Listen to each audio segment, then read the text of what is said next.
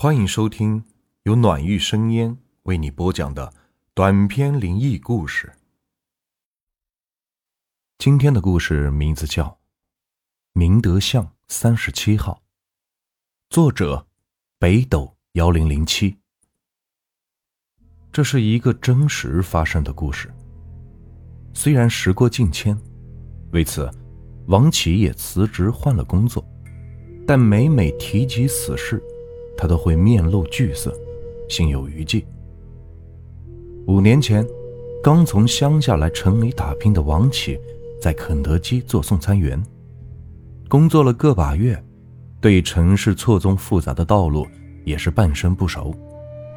一天，总台接到电话说，明德巷三十七号有位顾客点了个外带的全家桶，还有一些别的食品。是一趟不错的任务，但每个送餐员似乎都不太愿意去，不是面露难色，就是托辞借故。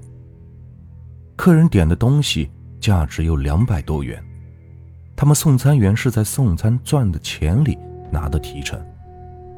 平时十几元的食品，都有着人抢着送，可今天的事，的确反常。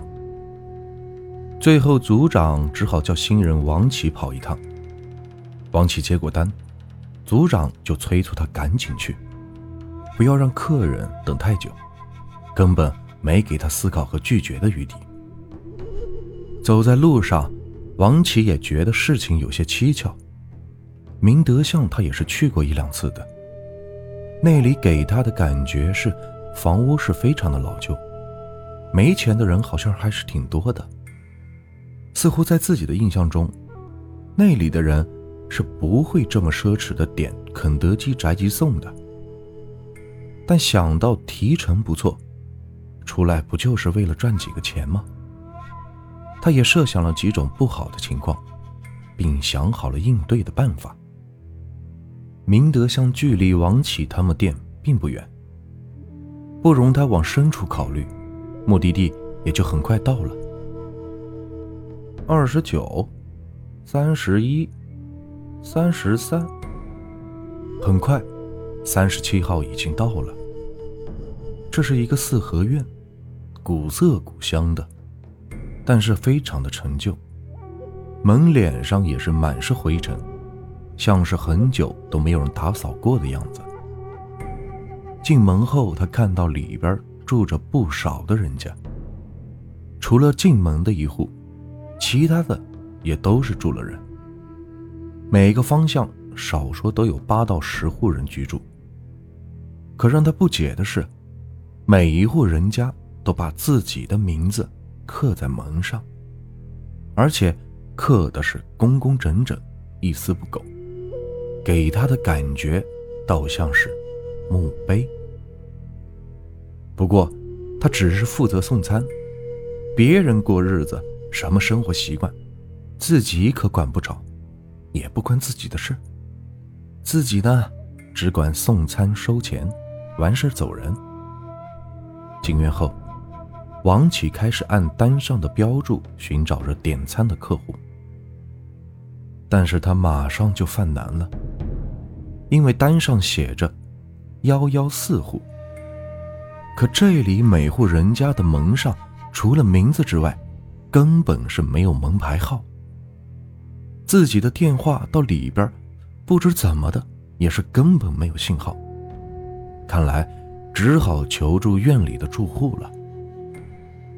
王琦想上前询问，这才觉得院子里所有人对外来的他似乎是十分的抗拒，都用着一种冷酷而极不友善的目光看着自己。那目光。让他是不寒而栗，他的潜意识里有种不该来的念头萌生。王启的心里产生了强烈的畏惧感，甚至有些不敢上前开口询问。不过，不开口问，又该怎么办呢？总不能打道回去说找不到，又把东西拿回去吧？先不说自己要贴钱买这张单。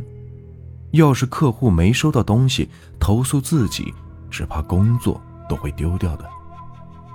想到这里，王启虽然犹豫，但也实在没有办法，只好硬着头皮上了。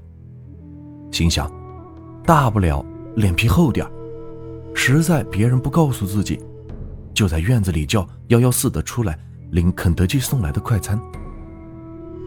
王启打量了一圈能够看见的人，就找了一位看起来相对目光没那么尖锐的老人，走上前准备开口。可还没等到他开口，老人就先说话了：“你是哪里来的？来干什么？不知道这里不是你们随便就能来的吗？还不出去！”老人的话。生硬的让王琦本来微笑的脸，立即像谢了的花一样蔫了，以至于根本没理解老人的话的意思。事后想想，如果听懂了，自己未必还有勇气站在院子里。我说：“你还不走？还愣着想做什么？”老人见王启没有离开的意思，又吼道，显得是十分的生气。老人家，我是来送餐的。肯德基，您知道吗？我们这里不要，你走，到别处送去。王启见老人没明白自己的来意，又补充说：“是是这里的人点的，你看地址和门牌号。”老人一把扯过王启递来的单子，扫了一眼说。又是那家孩子顽皮，嘴馋了。真该好好教育一下了。此时老人的态度稍微好转了些。王启见老人领会了意思，就说：“您能告诉我这是哪家吗？”行了，他不敢来取的。他家没有大人，你放我这里就好了。给你钱。不用找了，赶快走。老人的话依旧是生硬，下回别来了，知道吗？还没等王启说话，老人拿过东西，把钱塞到他手里，转身就进屋里去了。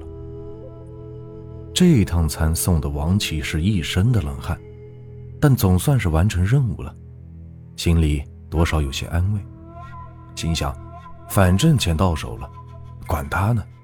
下次，下次你请我来，我都未必受你这一份窝囊气。出门后，他长舒了口气，但突然发现过路的人，都用一种怪异的眼神看着自己，仿佛自己像是来自另一个世界。为此，王启是十分的不解。直到一个妇女带着孩子从他面前经过，妈妈，你看那个送肯德基的叔叔，怎么把东西送进祠堂里去了？难道死人也？一个孩子看了一眼王启，好奇的对妈妈说，但还没等孩子把话讲完，女人就迅速的捂住了孩子的嘴，拉着孩子匆匆的离开了。边走边教训孩子说：“别乱说。”那孩子似乎是很好奇，还回过头来望着王启。祠堂，死人。王启听了孩子的话，一股寒意油然而生，立刻回头看了一眼自己刚刚走出来的地方。不看还好，这一看。差点没把自己给吓晕过去。身后哪里还有什么四合院？分明是一处三面都放着死人灵牌的祠堂。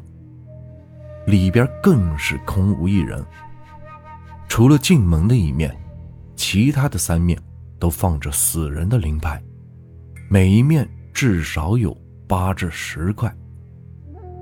祠堂的门牌上醒目的贴着“明德巷，三十七号”。自己刚才分明就是从里面出来的呀。这时，他才想起老人所说的话：“这不是你们人来的地方。”才记起母亲昨天已经跟他打过电话了。明天是七月半，七月半鬼乱窜，你一个人在外，自己要事事当心些，免得遇上不干净的东西。王景赶快回去叫了账，准备请假回家休息半天。